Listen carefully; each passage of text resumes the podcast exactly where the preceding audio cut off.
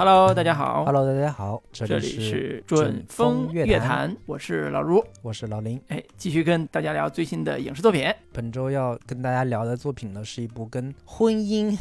嗯，以及杀夫 等这种耸动元素有关的一部，呃，今年的戛纳金棕榈得奖电影啊，也是嗯最近有一些话题度的电影《坠楼死亡的剖析》。嗯应该据说也是国内会上映的一部电影啊，好像是在二零二四年上映，但是具体的时间还没有定。但是大家都已经提前看完了这部片子，对，嗯，关心这个国际影坛的呃影迷们翘首以盼，终于这个片子出来之后就看到了。那当时那个喜、就是国内能上映的喜讯还没传来嘛，所以呢，我们也是这个早早看完之后一直没有录。今天呢，嗯我们就跟大家聊一聊这部金棕榈大奖的作品《坠落的审判》，现在官方名字叫这个啊。反正就是一直以来大家都会觉得戛纳金棕榈的片子就是一以晦涩难懂，然后这种这个可能艺术品味比较高，跟普通大众呃距离比较远。会有这样的一个感受，但是这部《坠落的审判》应该可能是我看过的，就是戛纳金棕榈电影当中相对门槛比较低，或者说它的观看的愉悦度，然后欣赏的门槛没有那么高的一部电影。嗯而且它的主题也是跟婚姻、家庭、情感关系等等这种跟大众贴的比较近的主题相关。对，我觉得反倒是最近这几年戛纳的金棕榈电影当中比较好好下嘴、比较好好入口的一部片子。嗯嗯，对对，因为之前戛纳系的电影特别喜欢拍那种边缘性人物，啊、嗯比如说那种非常夸张的艺术家人格，或者是某一种嗯，就是底层的边缘性人物。呃，这种边缘人物其实跟我们日常生活距离比较远，而且那个主题吧，嗯因为为了追求艺术性嘛，所以它的主题一般都比较晦涩，呃，要么是偏哲学，要么是人性的极度的某一种深深刻的，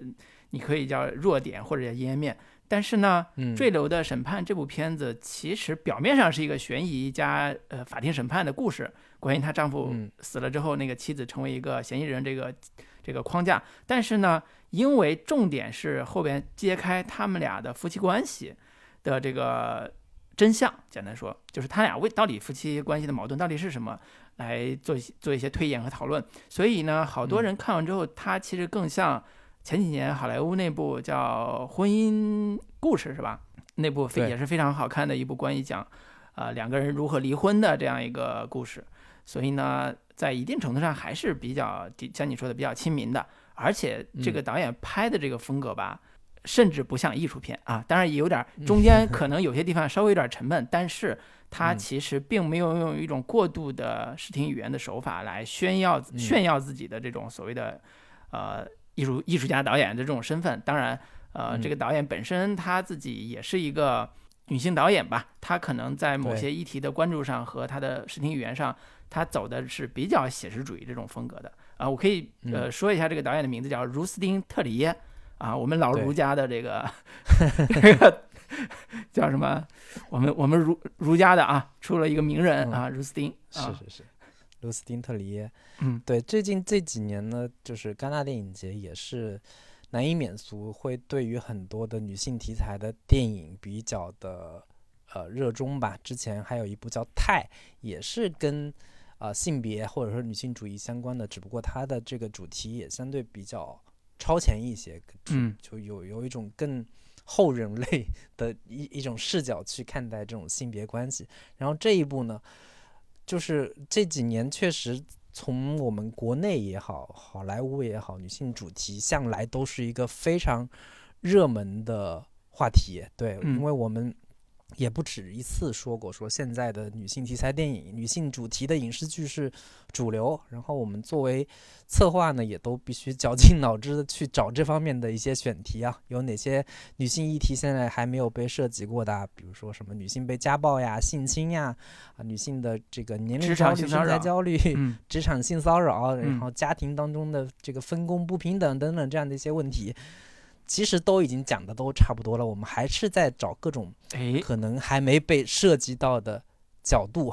对，然后似乎就是只要讲述女性被遭遇不公平对待，女性之间她们如何建立不同于男性的情谊，她们互相的扶助、互相的扶持、帮助，这样的作品就能获得关注和讨论。虽然不一定就会大火，但是我们在说的时候，我们至少觉得有一个抓手，有一个说法可以让这个项目能够成立。所以，这个无论是好莱坞还是我们的国产影视剧，这一个策略已经实行实行了好多年了。但是这部《坠楼死亡的剖析》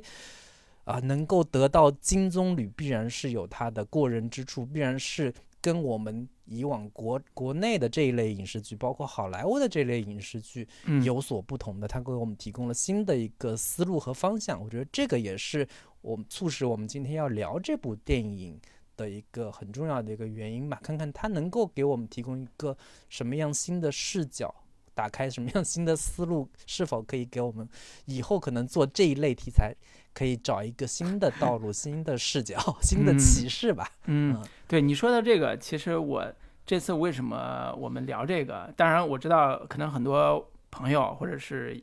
呃听众之前已经听过或者看到过很多影评人对这部电影的评价了。那为什么我们还要聊这个？一是也也想试试我们能不能聊出一些新的观点和看法；二是的确在女性主义这个赛道上，我们国产的电影或者国产的影视剧。其实一直都局限在一个叫批判男性出轨、丧偶式育儿，然后丧偶式婚姻、凤凰男谋财害命、富家女等等等等，看起来表现女性意识觉醒或者女性主义的这个进步，但实际上依然落在俗套里边打转的这样一个局面。甚至不客气的说，美国的很多电影也依然如此。那包括美剧也依然如此。那其实在这个议题上有更优秀的作品出现的时候，的确让我们眼前一亮，就是这部。坠楼的审判，对，那的确，我们可以在进行文本分析的时候，也涉及到为什么他做的比一般的影视作品更好、更优秀、更出彩。他的女性主义的表达的主题的层面上，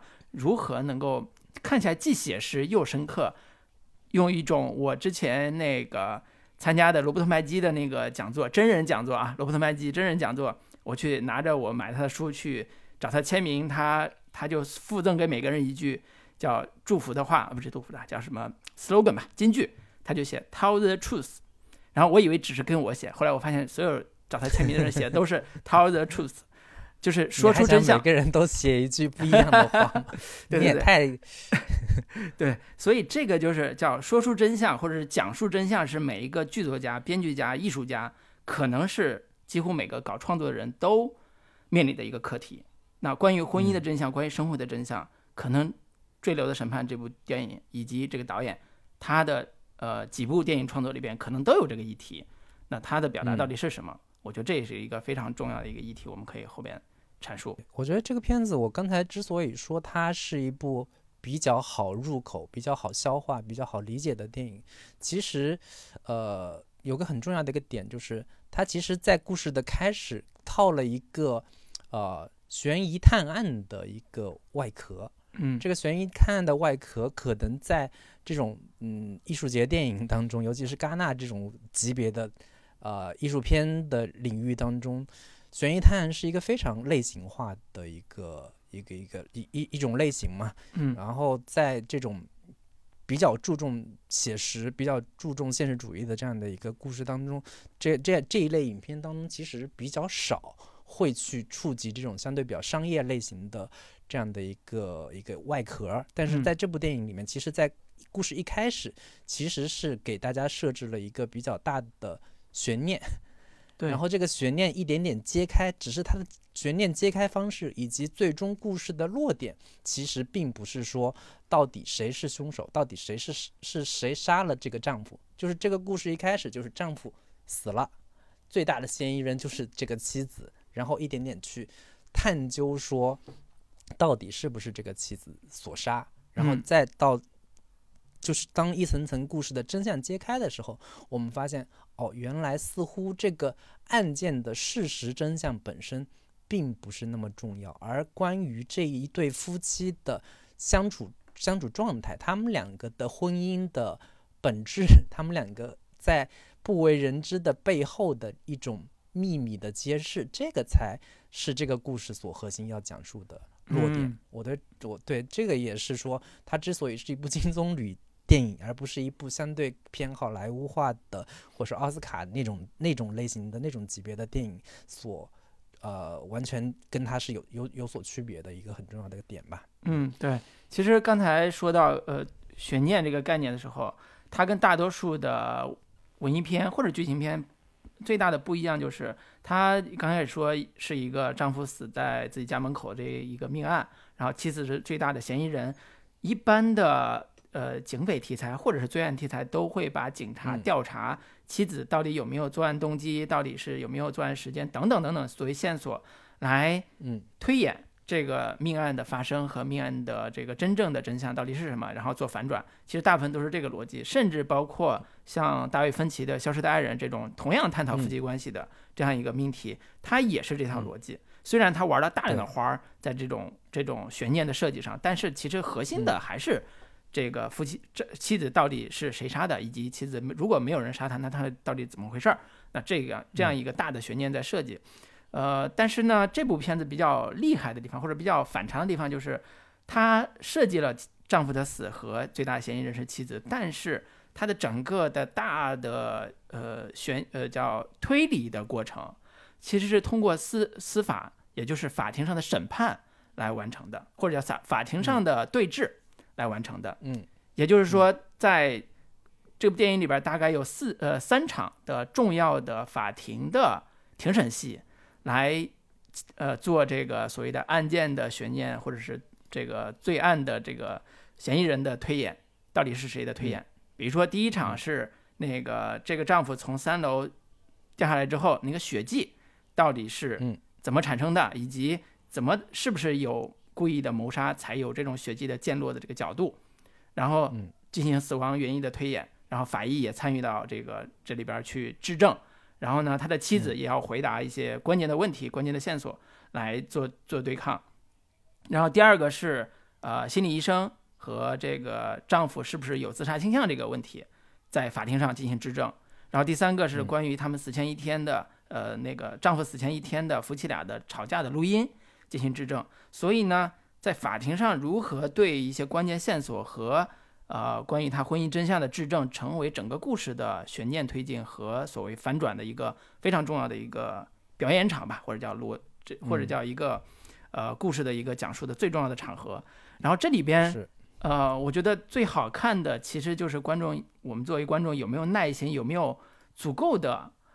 就是好奇心，能够在法庭上看到这么。看起来很简单，但是实际上很复杂的这个，呃，夫妻关系的这种微妙的变化，就是我们认为他夫妻是什么样的关系，但实际上经过这几层推演之后，他们夫妻的真相一层层揭开，这种好奇心和乐趣，我觉得有了这个乐趣，可能我们才能觉得不乏味，不然的话，可能两个半小时中间那些法庭戏，它跟我们之前看到的什么 TVB 的《法证先锋》那种还是有一点不一样的，它那种法庭戏的。精彩程度跟《Legal High》也不太一样，所以这也是一个在看这部电影的时候啊，我觉得非常重要的一一趴环节。嗯，无论是好莱坞的这种呃律政题材，或者是探案推理题材，还是我们之前说过 TVB 的那种那种题材，往往就是如果你把它当做一个悬疑探案类型片去考量的话，你最注重的其实就是物理层面上。的一个线索和证据，对，就是证据链是否能够直接 推论向指向说到底谁是凶手嘛？我们看那种美剧里面 SCI 等等的各方各种的这个痕迹学呀、血迹学呀，然后犯罪的线索的这种条条分缕析的，对，就是到非常极致的程度的，然后在某一个极其关极其细小的。呃，细节点上最终可以确认凶手，但是这部电影，我觉得它可以从，呃，之所以是一部特别现实题材的一部电影的话，就在于说我们现实当中发生的很多的所谓的杀人案都没有办法有一个真正意义上的可以指向凶手的物理性的线索和证据，在这部电影里面其实也是，并没有所谓的目击证人。也没有人愿意认罪，然后目前所掌握的所有的线索也没有办法直接指向谁是凶手。这个是这个这个案件本身有很大的一个模糊地带，这种模糊地带可能就是现实生活当中可能我们会面临的很多案件的真实的一个处境，都需要有有一有一一个地带，就是自由新政的，是需嗯要去、呃看你更愿意相信哪一方是凶手，就有这样的一个一个模糊的一个地带，可能也是这个故事最大的一个魅力吧，以至于嗯。到现在。还有很多人，甚至我发我我听说是美国那边的发行商还嗯。发起投票说，你你觉得到底谁是凶手？他是 他他是自杀是不是还是嗯被妻子杀的，还是一次意外的死亡啊？嗯也没有真的想要自杀，就这种这这些可能可能会更符合美国观众的某种趣味吧。但是对于这部电影里面，其实到底是谁杀的这个问题，可能并不是他最终要探讨的核心。对，李老师刚才非常专业，用了一个法律的词汇叫自由新政。然后，因为我最嗯近也是因为工作关系，然后接触一些法律法官啊什么的，其实也问过他们关于自由新政的一个概念。呃，当然，在大多数的国内的刑事案件里边，不会存在你刚才提到这个问题，就好像判一个人有没有罪这事儿，好像证据不足不存在。其实大部分大部分的刑事案都特别简单，在我看来都特别简单，一目了然啊。尤其是国内呃，咱们大多数的这个网友都非常熟的几句话，就是呃，一旦发生命案，首先就是妻子，比如说被害，那首先第一怀疑人就是丈夫，不管他们婚姻婚姻关系如何，第一怀疑就是丈夫。呃，因为大部分的百分之六十以上的这种呃此类案件都是最亲近的人犯案，然后谋财害命等等等等，因为这些基本的社会关系和最重要的这个利益冲突都是非常清晰的，所以呢，其实，在大多数的这个刑侦案里边，这些难度并不高。但是这个片子选用的这个视角或者选用的这个场域吧，或者在他们的生活场景，它是比较特殊的啊、所以才会出现一些争议性的这个结果，也就是看起来事实好像并没有那么充分。在这个前提下，司法制度，也就是他们的法庭上的这种质证，互相的这个对峙，最后形成了一个呃所谓的可以没有真正的真相，但是每个人都选择了一个他相信的故事，这样一套虚构叙事的这这样一种逻辑。这部电影非常好的用细节和用生活逻辑构建起来这样一个可信的假设，也就是虚构对于最终。呃，虚构的叙事对于最终妻子有没有是不是凶手是非常重要的啊。当然嗯，我们可以随着剧情的推演，我们可以把这个点说的再清楚一点。现在只是简单提到了、提到这个概念。呃，我觉得在这个片子里边，呃，我可以简单先讲一下这对夫妻生活的场景，让大家感受一下这到底是一个什么样气质的故事。故事的一开始是一个冰天雪地的一个。呃，类似于像野外的一个环境，然后一个小木屋，一个双半双层的山腰嘛小别墅，对，修在一个小山腰里里边儿，然后它它周围全是大雪，这个自然风光特别美，以至于让我觉得我未来退休可能或者未来这种啊自己有点钱吧，或者是想过的一种 居家办公的生活就是这样的，一一家三口人，一条狗，住在山上的一个二层小木屋或者一个小别野里边儿，过着我想过的居家办公的生活。那这作为自由自由职业者来讲，那肯定是最完美的生活。然后这一家三口其实有一个刚才讲的一对儿夫妻，中呃三十多岁吧，中年夫妻，然后有一个孩子，这个孩子大概呃七八岁的一个小男孩，但是呢他有点儿视障，也就是他当年因为车祸导致呢他眼睛看不见，或者叫看得非常弱的微光，但是他看不清东西，先呃是一个视障，所以他身边有一条狗，这条狗是。一条类似导盲犬概念的狗，能够陪着他生活，陪着他出去，呃，在雪地里走，不是不产生危险的一条狗，而且也很聪明，一条牧羊犬吧。所以呢，这是一个看起来很温馨、很美好的一个家庭生活的场景，但是很快就出现了一个这个意外的事件，就刚才说的，丈夫在三楼修那个屋子的时候，呃，从那个看起来是从屋子里边的那个窗户。坠落，死亡，然后呢，头上有一个巨大的伤疤，所以呢，这个故事就从这儿开始往下讲，这个伤疤嗯，和坠楼到底是怎么回事儿，以及妻子跟这件所谓的这个死亡到底有没有关联，它的关联是什么？为什么他最后作为嫌疑重大的嫌疑人被公诉，就是被那个检察官提起公诉，然后走上了法庭，然后他是如何在这个证据和自己的婚姻的这个情况里边，试图去摆脱他的呃嫌疑。整个大的故事框架，刚才也提到了，其实是比较容易理解的，比较清晰的，简单说。但是为什么看的时候会觉得非常有意思，然后非常趣味性非常足？这个故事又是一个现实主义题材的故事，但是又觉得艺术性非常高。我不知道林老师有没有想过这个问题？为什么他能得金棕榈？我觉得这个这个故事非常有意思的地方就是。呃，首先这两个人的身份还挺特殊的，就是俩人都是作家，嗯，尤其是妻子是一个相对更成功的事业有成的功成名就的一个作家。故事一开始，他就在接受一个呃女记者的采访，两人相谈甚欢，但是一直有丈夫在楼上播放巨大嘈杂的。类似于摇滚还是那种那种重金属的音乐，嗯，一不在不断的打打断他们两个两个的一个交谈，以至于妻子早早草草的就把这次采访给给终结了，给结束了。然后我在我看来，我觉得这部电影之所以有意思，就在于说，如果你用一个非常简单的女性主义的标准和视角去啊看待这部片子，然后以这种视角去批判男性。我会觉得是一种相对比较狭隘的一个判断标准吧，嗯，或者说它是一部更升级的、更二点零、三点零版本的女性主义电影，它所呈现的一种，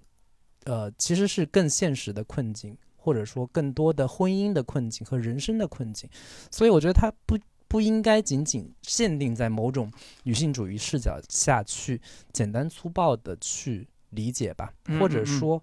它。它是一种走钢丝式的，或者说把某种传统的女性主义的标准和观点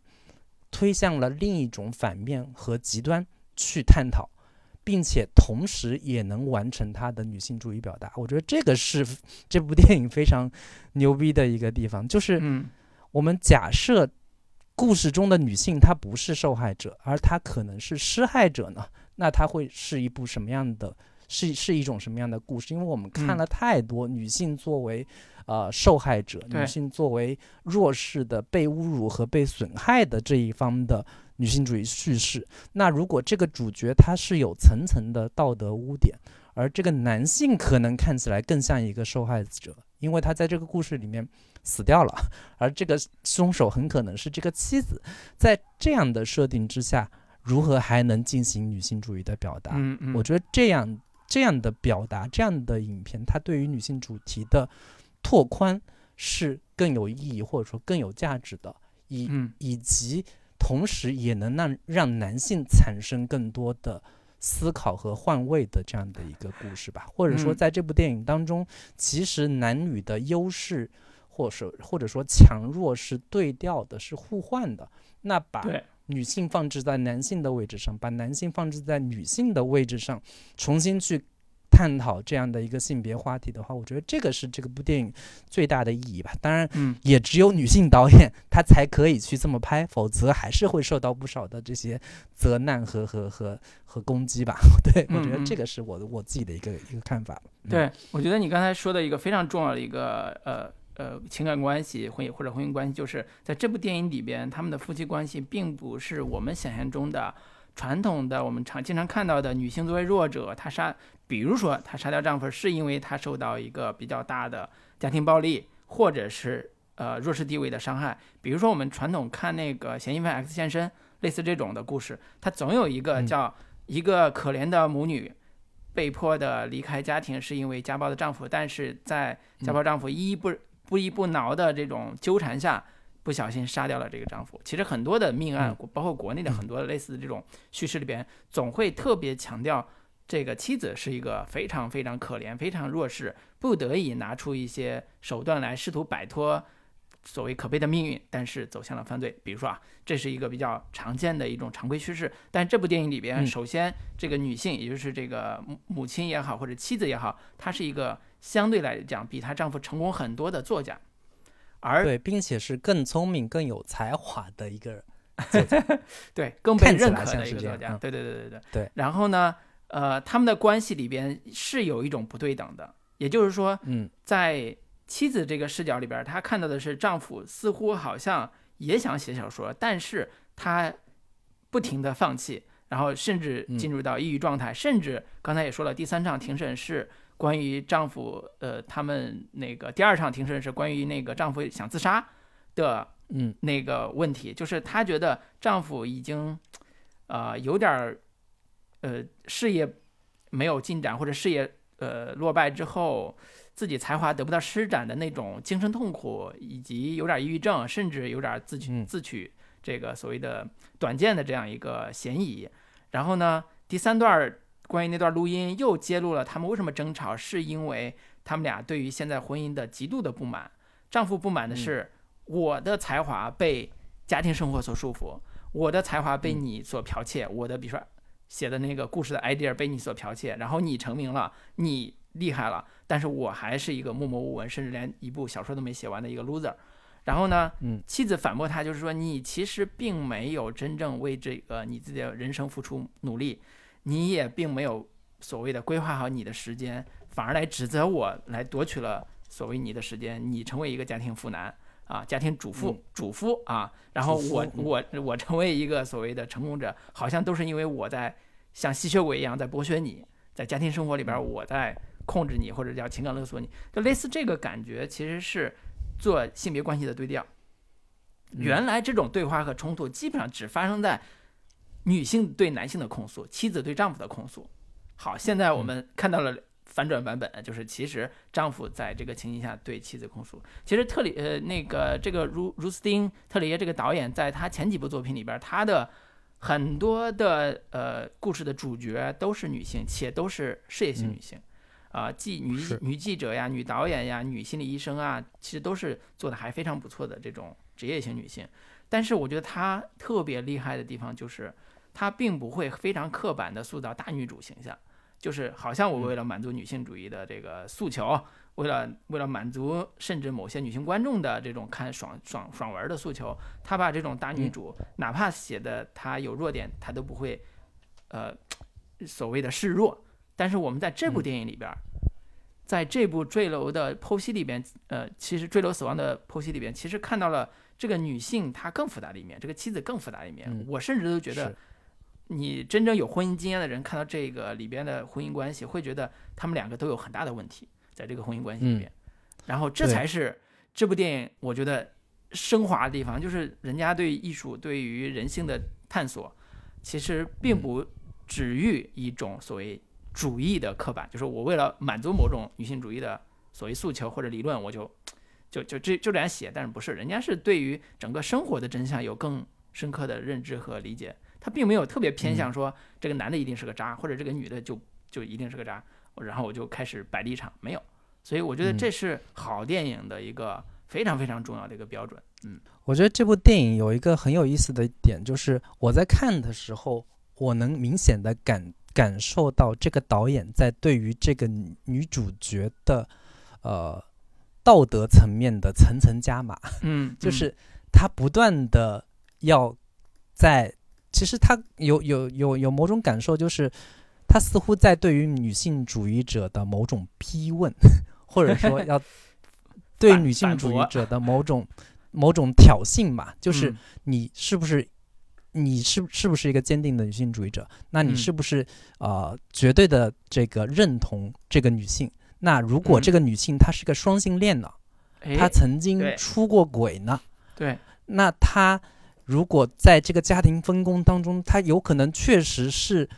更强势的，然后对于这个家庭的付出没有没有我们传统所认为的女性该有的那一部分付出，你会如何呢？嗯那甚至他在后边说，那如果这个女性甚至有点狂躁的，有一些暴力倾向的这个部分，你又如何去看待她呢？以及她甚至有可能在书里面写过，她要杀死自己的丈夫，甚至嗯还有剽窃自己丈夫小说创意的这样的一个行为，你是否还认为你愿意支持她？哎你愿意无条件的导向这个角这个这个女性角色呢？我觉得这部电影其实在这个层面上不断的极限施压，让观众嗯嗯觉让观众一点点觉得这个人物似乎没有那么简单吧，没有那嗯么讨人喜欢，没有像那些传统的女性主义电影里面善恶分明、正邪判就是正邪对立非常的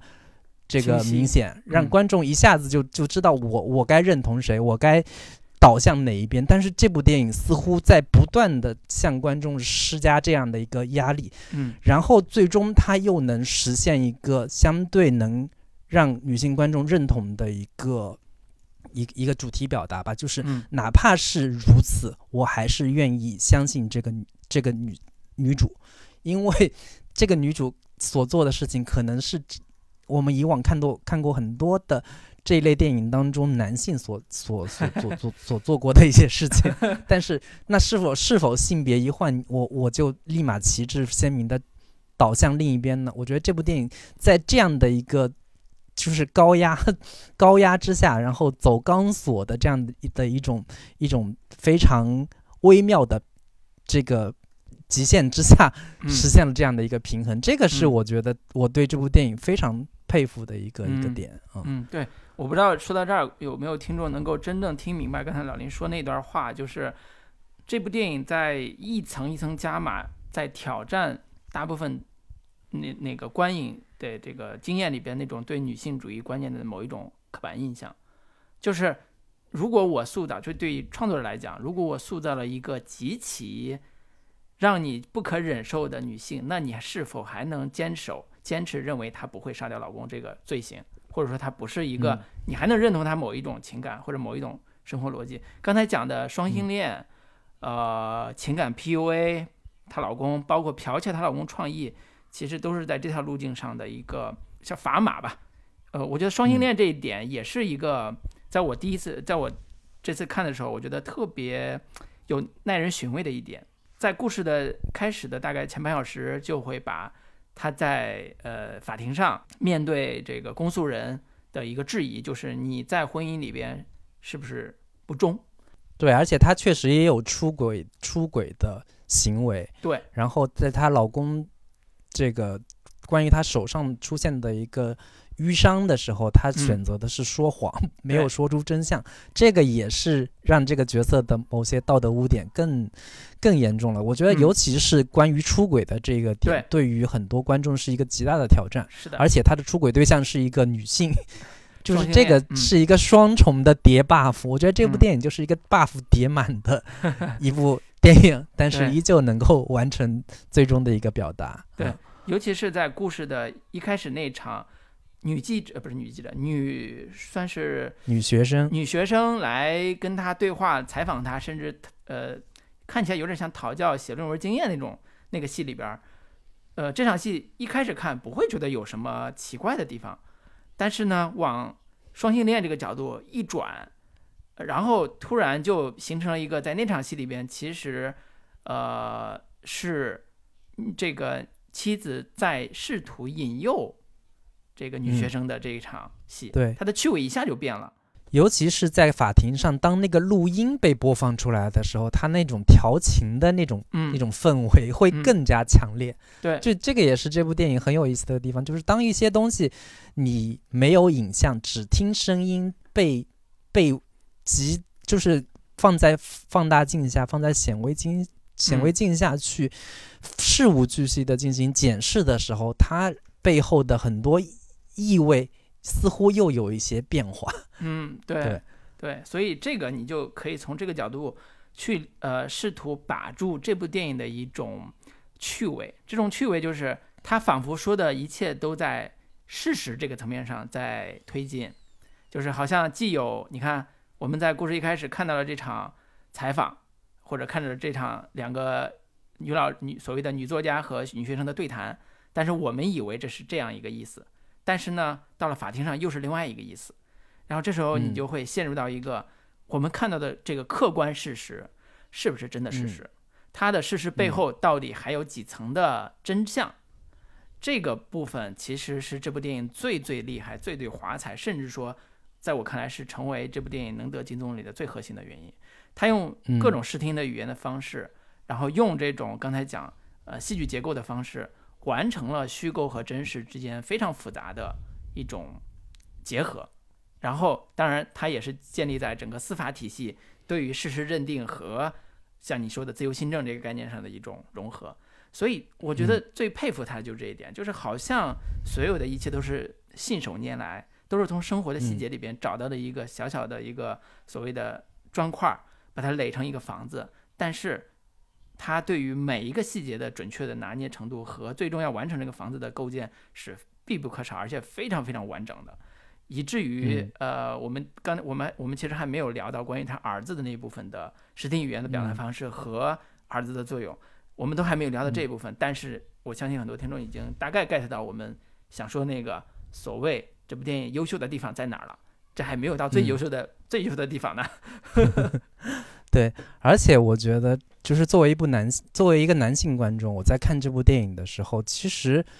呃，我需要不断的跟自己内心的某一些性别刻板印象来进行对抗。嗯就是你不可否认，我作为一个男性观众看这部电影的时候，我会不断的试图想要去理解这个丈夫的某一些行为和状态。你很反就是常啊。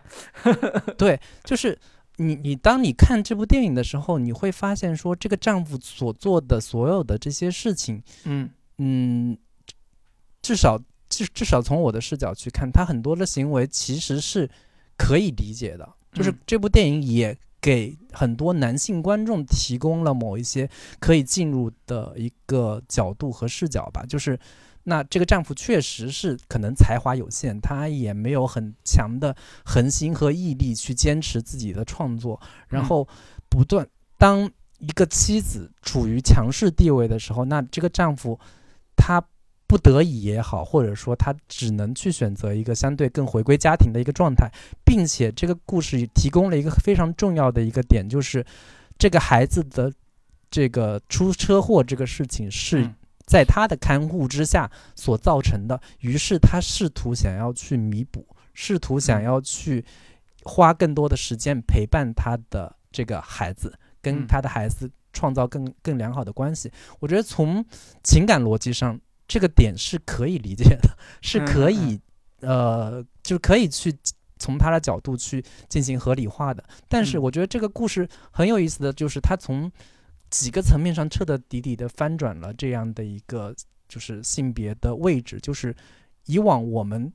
传统看到的那关于两性的故事当中，往往女性是更容易沉浸在过去的，更容易在某一些创伤中走不出来的。但是这个故事里面，似乎是这个男性是沉浸在过去，没有办法从儿子出车祸这样的一个事情，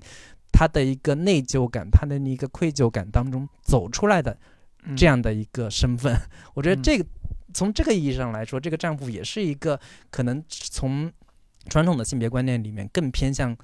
呃阴性的、更更偏向柔性的、更偏向女性化的这样的一个一个一个角色吧。以、嗯同时，他的种种的行为，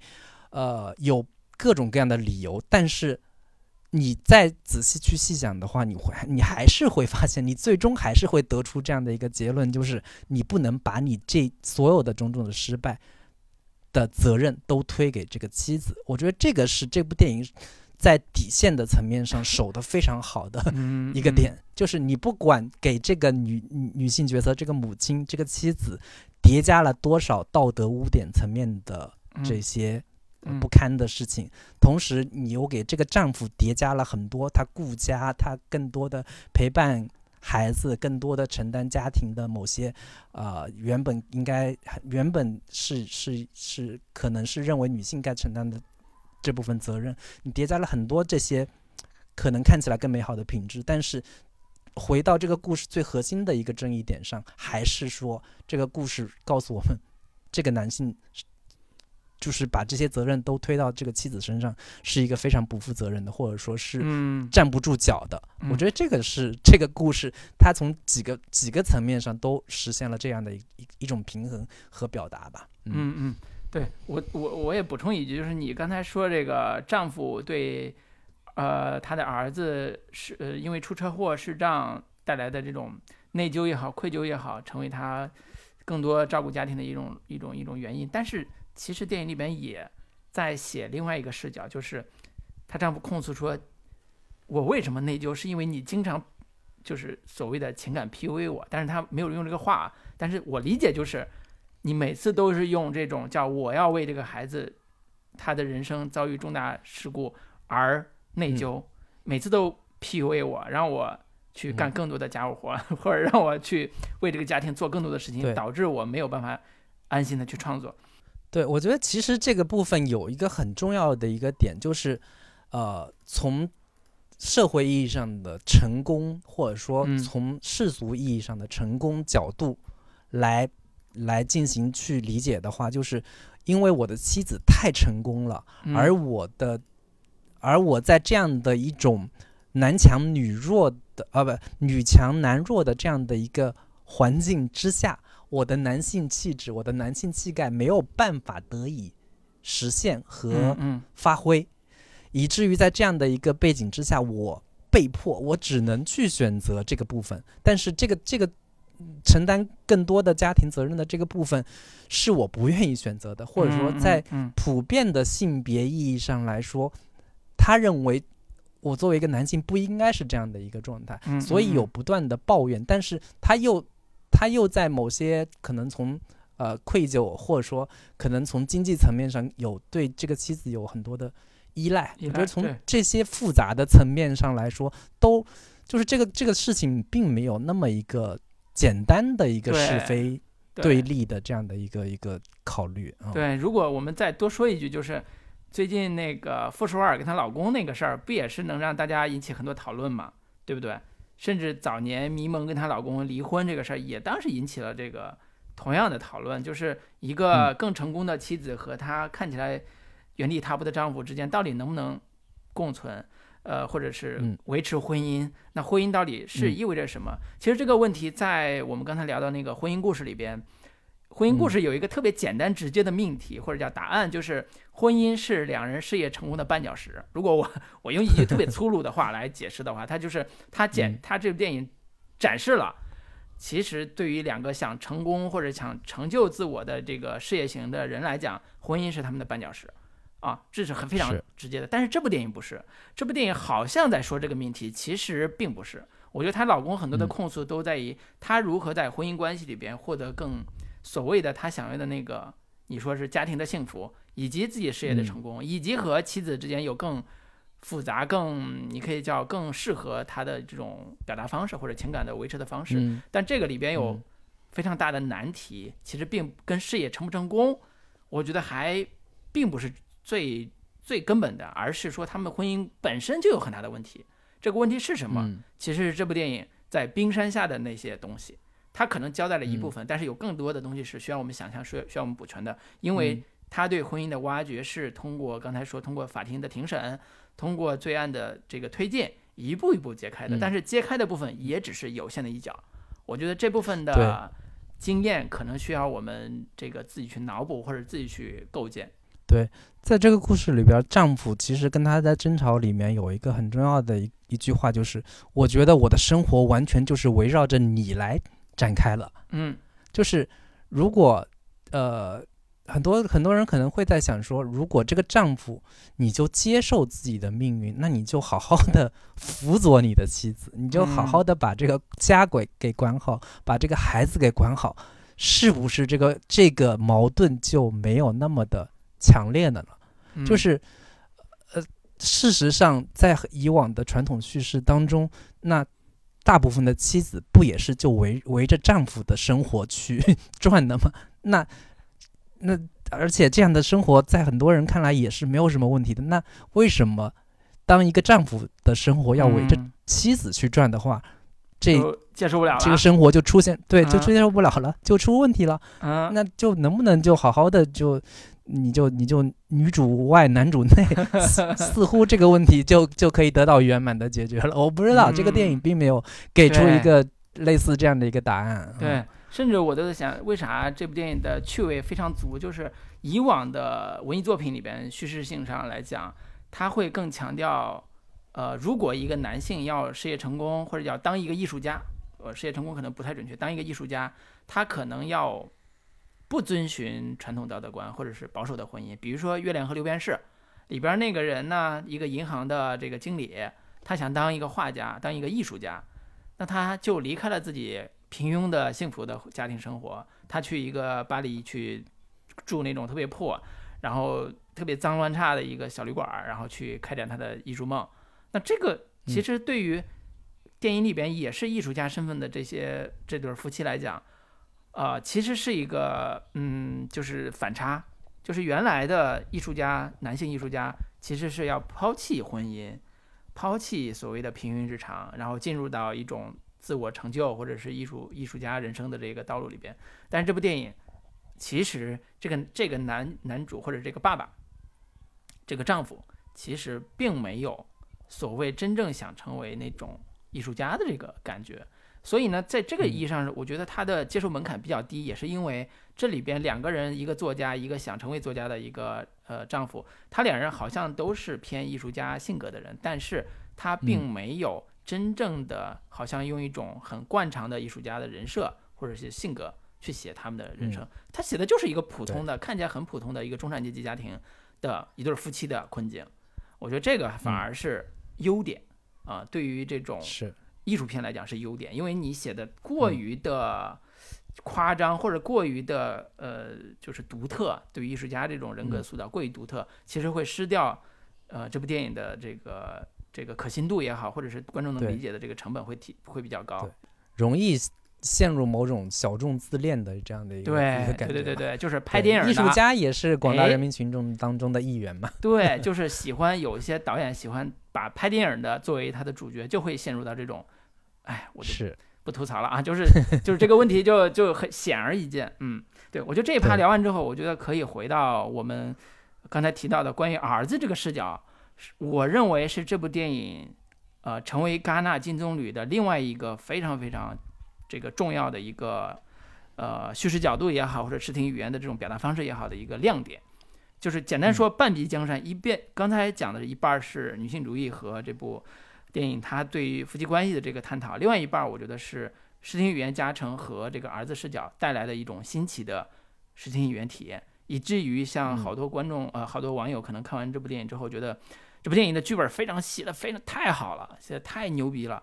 其实我觉得很大一部分原因是因为儿子这个视角下或者儿子这条线。带来的一种非常张力也非常有戏剧性的一个表达方式，我不知道林老师会不会认同我的观点啊？我不认同你的观点。其实这儿子儿子的这条线到最后其实是有一个呃反转，或者说他提供了一个非常关键性的一个证词，然后最终这个这个母亲被无罪释放。就是其实我个人会觉得儿子的最后的这一笔。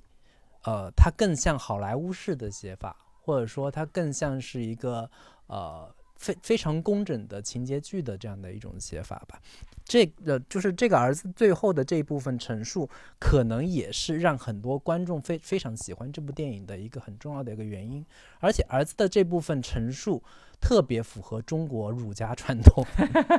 特别符合我们啥都往我们儒家传统上贴近啊！特别符合我们中国传统文化的某一种，就是和稀泥的，或者是 家和万事兴的这样的一个主题啊！就是你要选择相信，你要做出一个决定，就是你要不要相信你的母亲其实是没有杀你的，没有杀你的父亲的？你相信这部分事实，因为它是更。更对你有利的，或者说能让你的未来的生活能够继续下去的一个一种真相，这种真相我去相信他，我相信我的母亲没有杀我的父亲，这样的一个事实可能对他未来人生有更积极的、更正面的意义吧。然后也让很多观众更容易去接受这样的一个故事，因为他的前面种种的一系列的证据和事实都让很多人有一些。难以接受或者说难以承受了，它有一些太过于现实和残忍的部分，那最后它需要有一个缓和，它需要有一个缓解的这样的一个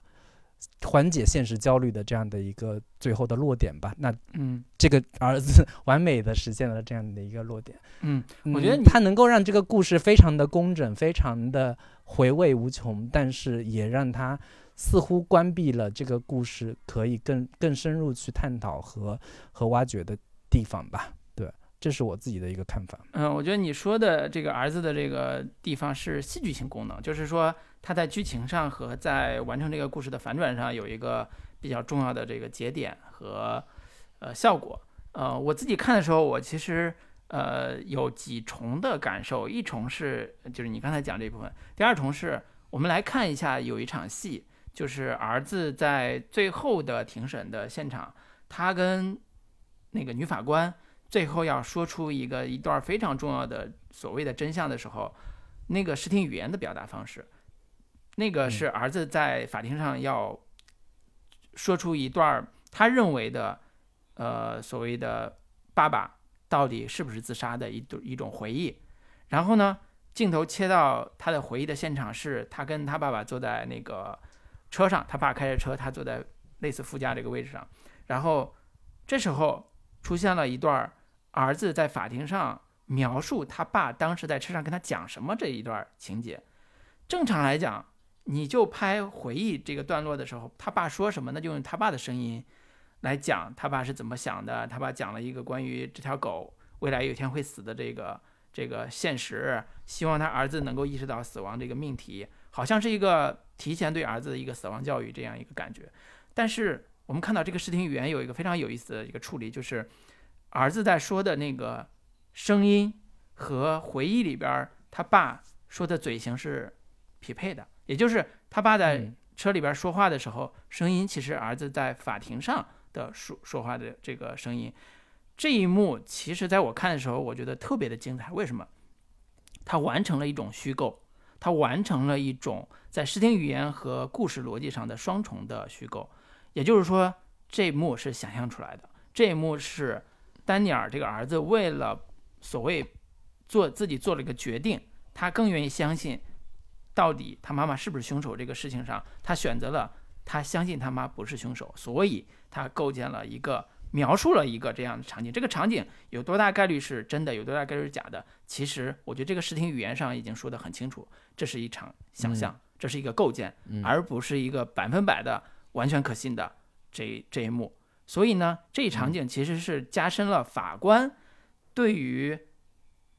这个丈夫到底是不是自杀的一个自由心证的一个落点。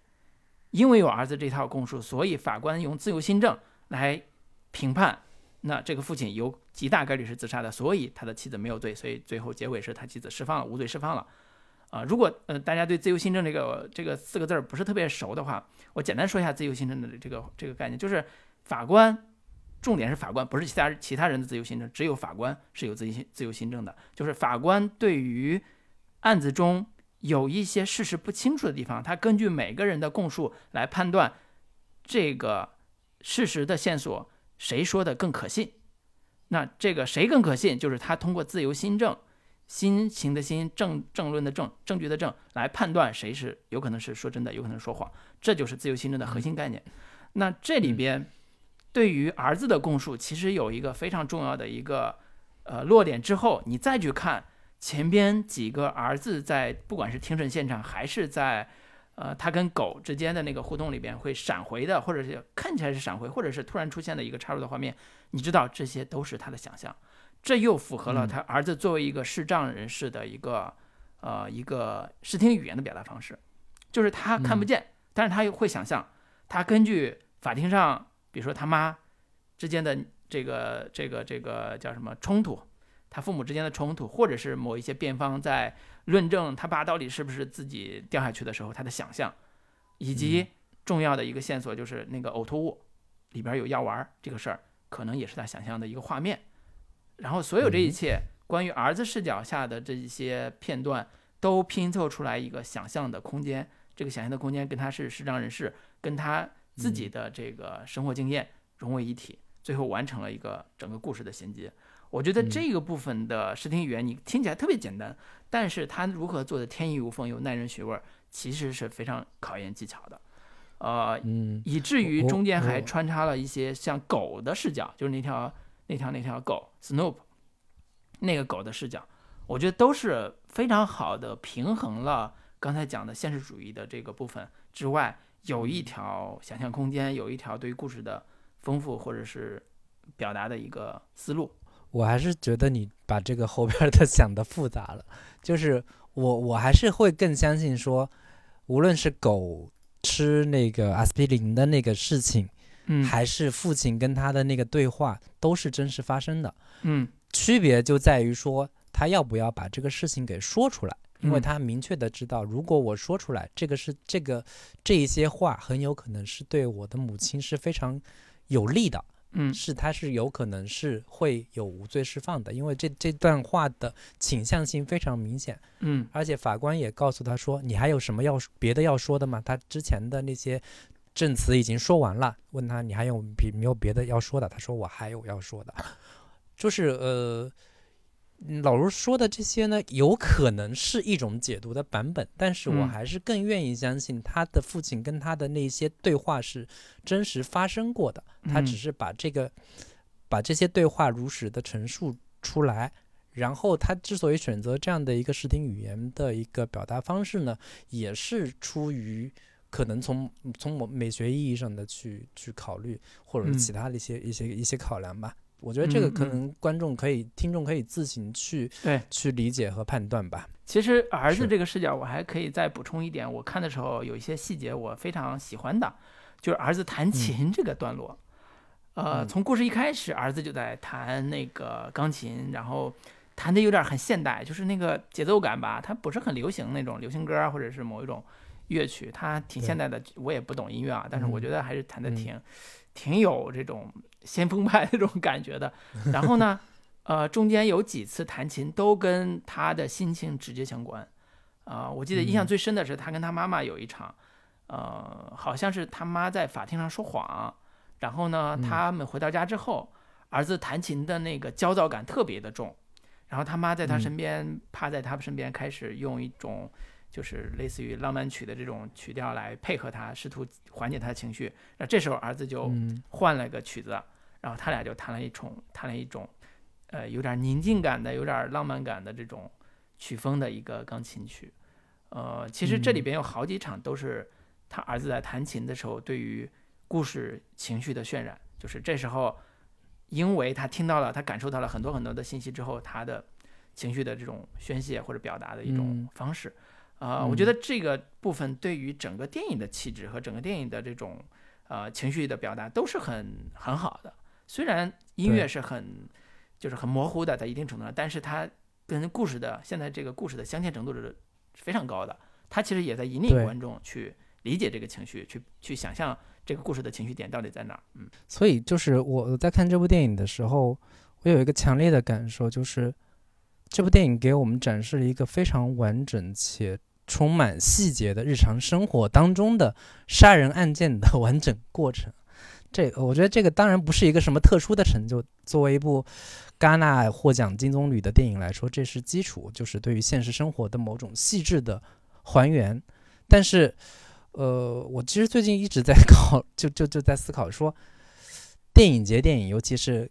戛纳的影片，它始终都要遵循某种现实主义的原则，也就是我们之前学电影的时候，经常会会看到的这种所谓的巴赞的什么现实的渐进线，嗯。克拉考尔说的这个物质现实的复原，就是以前我我学电影的时候，就是囫囵吞枣，也也不明白为什么要记这些东西，为什么嗯现实主义为什么这么重要，有这么崇高的地位？但是你到了现在这个年纪，你会，你对这一点会有更更深的体会吧？就是嗯它不是纪录片，但是要对现实生活和物质现实有高度的还原和呈现，这是电影艺术的一个本质要求。我觉得这部电影它就是以这种态度来进行的，它无限的接近现实生活的某一些逻辑，但是又不完全是现实生活的这个逻辑。我觉得这个是是我我我对这部这这部电影以及对于就是为什么这种戛纳的、威尼斯的或者是柏林的这种电影，它会对于现实主义有这么高的一个要求吧，以及嗯同时。这部电影也是我近几年看过的非常精彩的法庭戏，就是我们以往看看的很多的一些港片、TVB 的电视剧呀、嗯。港剧里的这些法庭戏，或者是好莱坞电影、美剧当中的法庭戏，什么《十二怒汉》啊、《控方嗯。证人》等等这样的一些电影，但是我们似乎很少看到欧洲电影当中的法庭戏，这个反倒是我在这 这部电影里面，呃似乎我印象中非常有意思的，在一部欧洲电影里面、法国电影里面看到的关于法庭戏的呈这这样的一个嗯嗯呈现，也依然是一部非常精彩的一个一个一个一个表达吧。嗯嗯嗯嗯，法庭戏这个部分，其实我们之前聊过那个《正义灰狼》，当时也夸过人家法庭戏拍的不错。然后呢，嗯呃，我我印象比较深的是，呃，第一次我印象对法庭戏这个印象特别深的是那个周方正行之前拍过一部不成功的作品，叫《即使这样我也没做过》。他其实讲的是一个叫电车痴汉，然后嗯的这个命题就是在电车上有一个男的被人认为是这个性骚扰，然后呢，他在法庭上要不停的通过一些证词和模拟现场来试图为自己洗罪。当然，这是一个法庭戏的重头戏。但是呢，我当时看的时候，我觉得挺乏味的，就是就是那个法庭戏 拍的不是那么的精彩，好像这个议题很好，但是法庭上那么细枝嗯末节、那么琐碎的这种模拟现场，真的重要吗？真的好看吗？所以这嗯是很难处理的。当然，这部电影我觉得是非常好的，它有它的核心的线索，它有它的反转，它有它的所谓一层层剥开，最后要表达的主题是呃夫妻的情感关系，而不是案件的事实。这种这种概念，其实对于这种法庭一戏来讲是非常大的加成。我们以往看，不管是美国电影还好，还是港剧、港片里面的那些法庭戏，更多的还是纠结于线索本身，嗯，就是又拿出来新的物证，或者说请来新的人证。那根据非常呃逻辑缜密的这样的一个推理推断，然后两边的律师交交互质询。最终得出一个一个结论，但是这个电影里面，它似乎是把很多生活当中的细节，我生活当中发生的某些片段，甚至最意味深长的就是我写过的小说，我拿出嗯来当做某种证据，然后两边律师互相开始争论说，我们今天是来上文学课的吗？我们是对于某些虚构理论来进行进行探讨吗？我觉得这个嗯也是关于某些虚虚构部分的文学创作，嗯作为现实生活的一部分来当做一个证据的一环来来放置到这个法庭法庭的这样的一个环境当中，这是我嗯以往可能在其他的对，类似的法庭戏里面是没看到过的。然后说我你在大段的读你小说里边的内容，说你曾嗯经想过、描写过如何杀死自己丈夫的这样的一个小说，说明嗯你是有这样的一个想法和念头的。然后引经据典的开始说，就是每你以前写的小说都是你现实生活的某些。背景关于你父亲的关系，关于你母亲的关系，那现在这个关于你丈夫的关系，那是不嗯是也从逻辑上非常合理呢？那交由法官去判断。我觉得这些都是在这部呃法庭戏里面，可能是我以往看其他的法庭戏里面所看不到的这样的一些、一些内容。嗯对，这说到这儿就涉及到我们俩的这个专业了啊，我们俩读小说的不是读小说，就是中文系啊，就是读小说是嗯我们的专业啊。那个其实，在我们早年的时候，在学习的过程里边，总会有一个文艺理论里边会提到一个概念嘛，就是作者和作品之间的关系。啊，那那我们嗯日常的呃学语文的时候也会提到说，如何创造一个人物形象。比如说鲁迅说，我用 A 的胳膊、B 的腿、C 的大脑，我拼凑出来一个形象，好像这都有现实的根据，但是同时是我的艺术创造。那这种嗯很模糊的描述，其实对很多观众来讲是无效的。其实是说，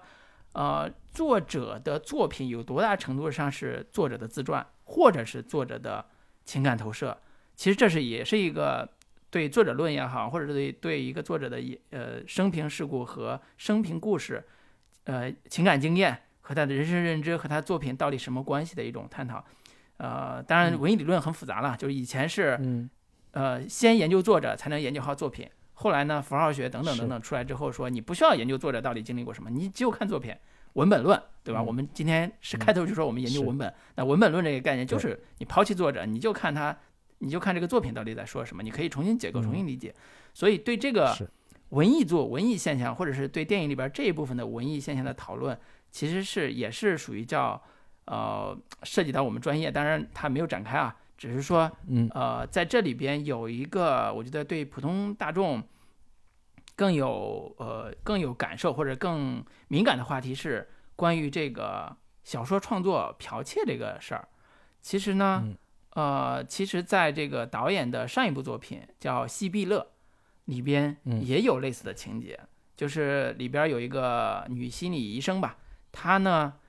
其实特别热爱文学创作，然后同时她的这个心理这个咨询这个事业呢遇到一些瓶颈，正好呢有一个女演员来向他倾诉自己，女演员处于一个三角恋之中，然后呢他就掏心掏肺建立情感关系时候，建立这种信任关系时候，掏心掏肺把这个自己的故事细呃讲述给了这个女心理医生，结果女心理医生偷偷把她把这个这个东西录下来，然后写成自己的小说，成为自己小说的灵感的来源。这个当然是从心理医生这个角度是有点背离他的职业道德，但是这个情节其实一直是，呃，这部那部电影有，这部电影也有，而且呢，嗯他的夫妻关就是原这个导演啊，就这部电影的导演，他跟他的这个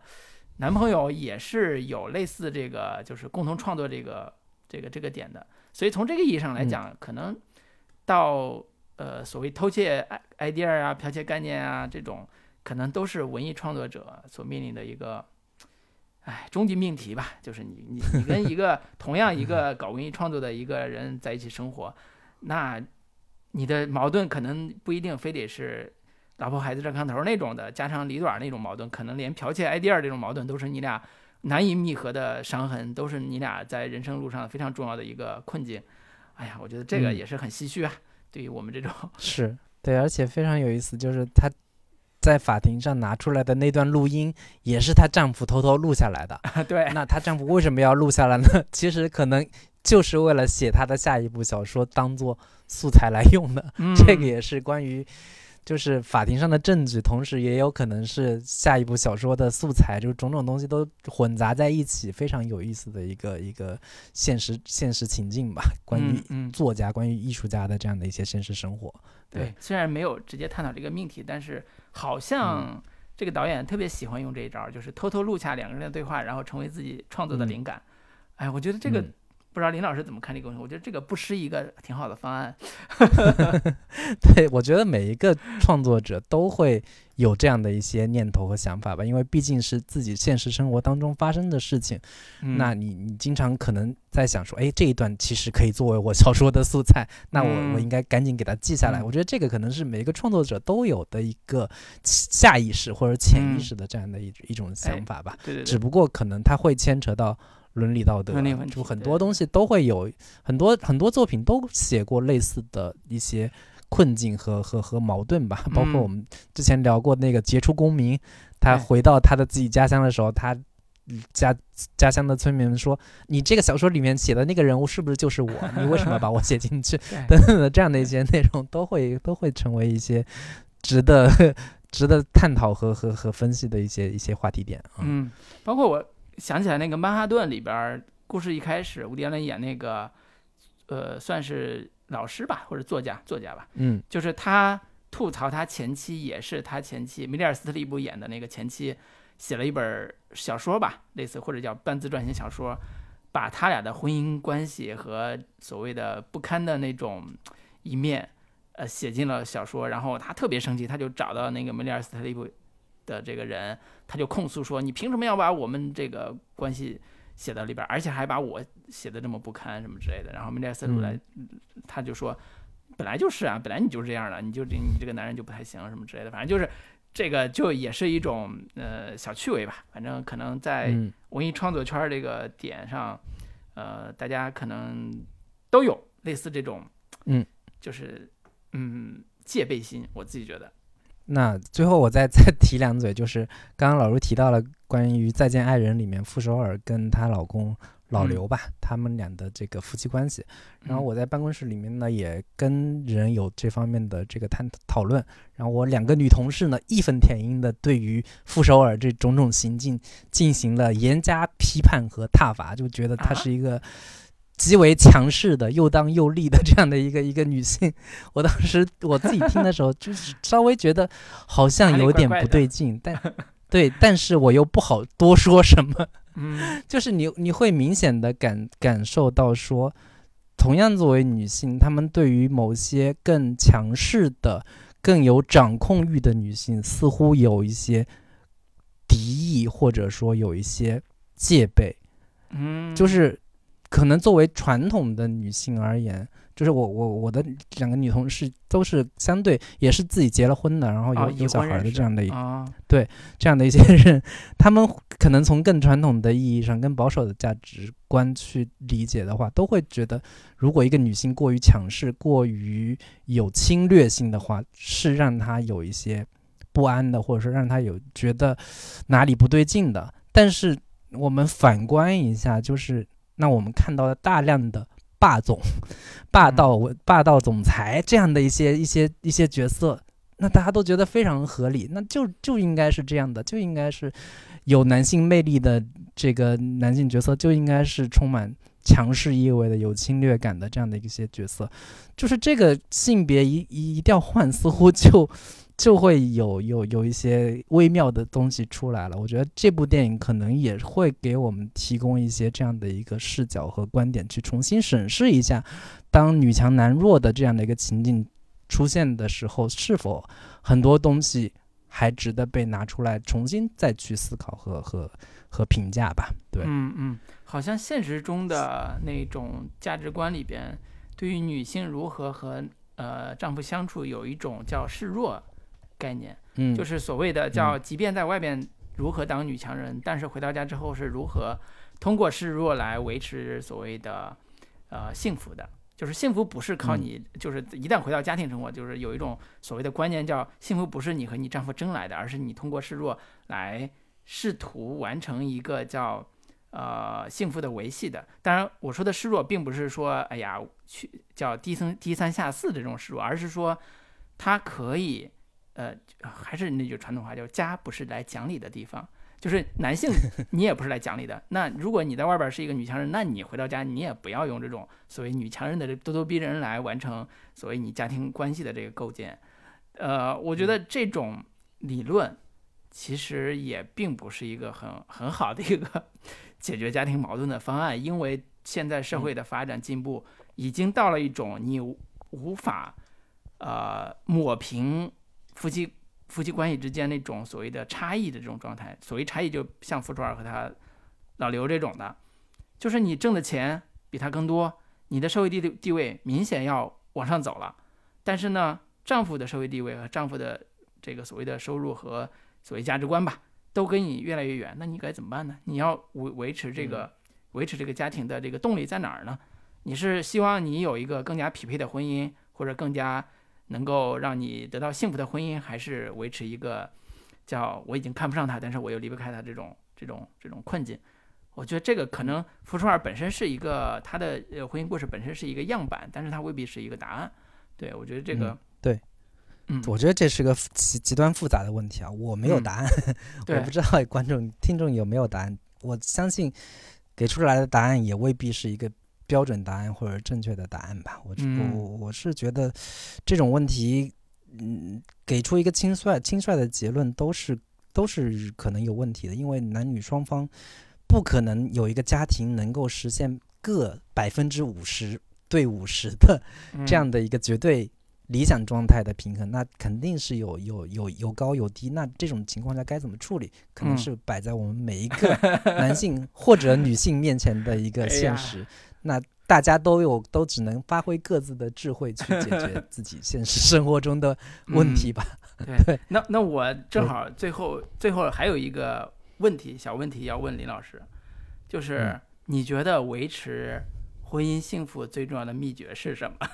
作为咱们两个已婚人士啊，你你你你你有没有一个能回答这个问题的这个答案？这不是我我我我，其实这种问题是没有办法给出一个一个特别标准的明确的答案的。我我能说的就是接受自己的位置吧，就是不要不要强行去去呈现某种必须是什么男子气概的，嗯或者是必须去呈现说我要就是男主外女主内，就是嗯嗯，实现根据双方的不同的呃位置和和和和和处处境 实现微妙的平衡。嗯我觉得这个是可能是一个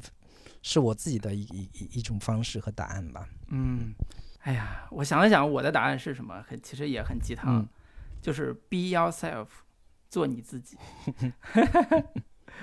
对，如就所谓做自己，就是说你如果你在婚姻里边你做的不开心，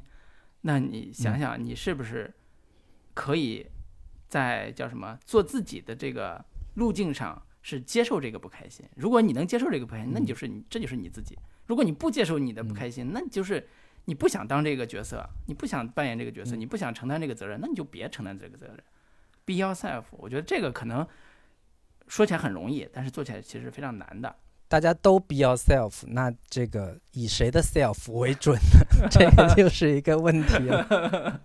所以啊，这就是叫 be yourself 的过程中，你能不能完成一个妥协和共进的过程？就是嗯并不是说我只有我自己一个人，而是说在我做自己的时候，我能够完成一个既能让我自己舒服，又能让对方齐头共进也好，或者是互相陪伴也好，这样的一个关系。那这个就是，就是它不是一个纯自私的概念，它是一个你构建、共同构建的概念。所以我觉得这个很多说白了，很多关系的问题其实是自我认知的问题。我自己觉得，嗯，嗯对，所以我现在越越来越大的一个感受就是，我对于什么什么主义、什么什么思潮、什么什嗯么概念越来越不感兴趣了。我可能嗯更感兴趣的是个体，是个人哎，真实的现实生活当中的处境和面对的问题，这个可嗯能是更切实的。那至于是什么样的观念、什么样的一个一个一个想法，这个可能是退而求就是退到第二位的这样的嗯一个考虑吧。嗯嗯，走向更真实的人啊，对吧？这个是嗯我们中年人 最后的反思啊。行，对行，我们这啊今天今天我们的这嗯个情感夜话节目 就到这里，对对对对，行。嗯然后没有加群的听众，欢迎在微信中搜索“准风乐坛播客”的首字母 C F Y T B K，就可以嗯找到我们的微信群聊，欢迎大家加群。嗯那跟大家说再见吧，拜。拜拜。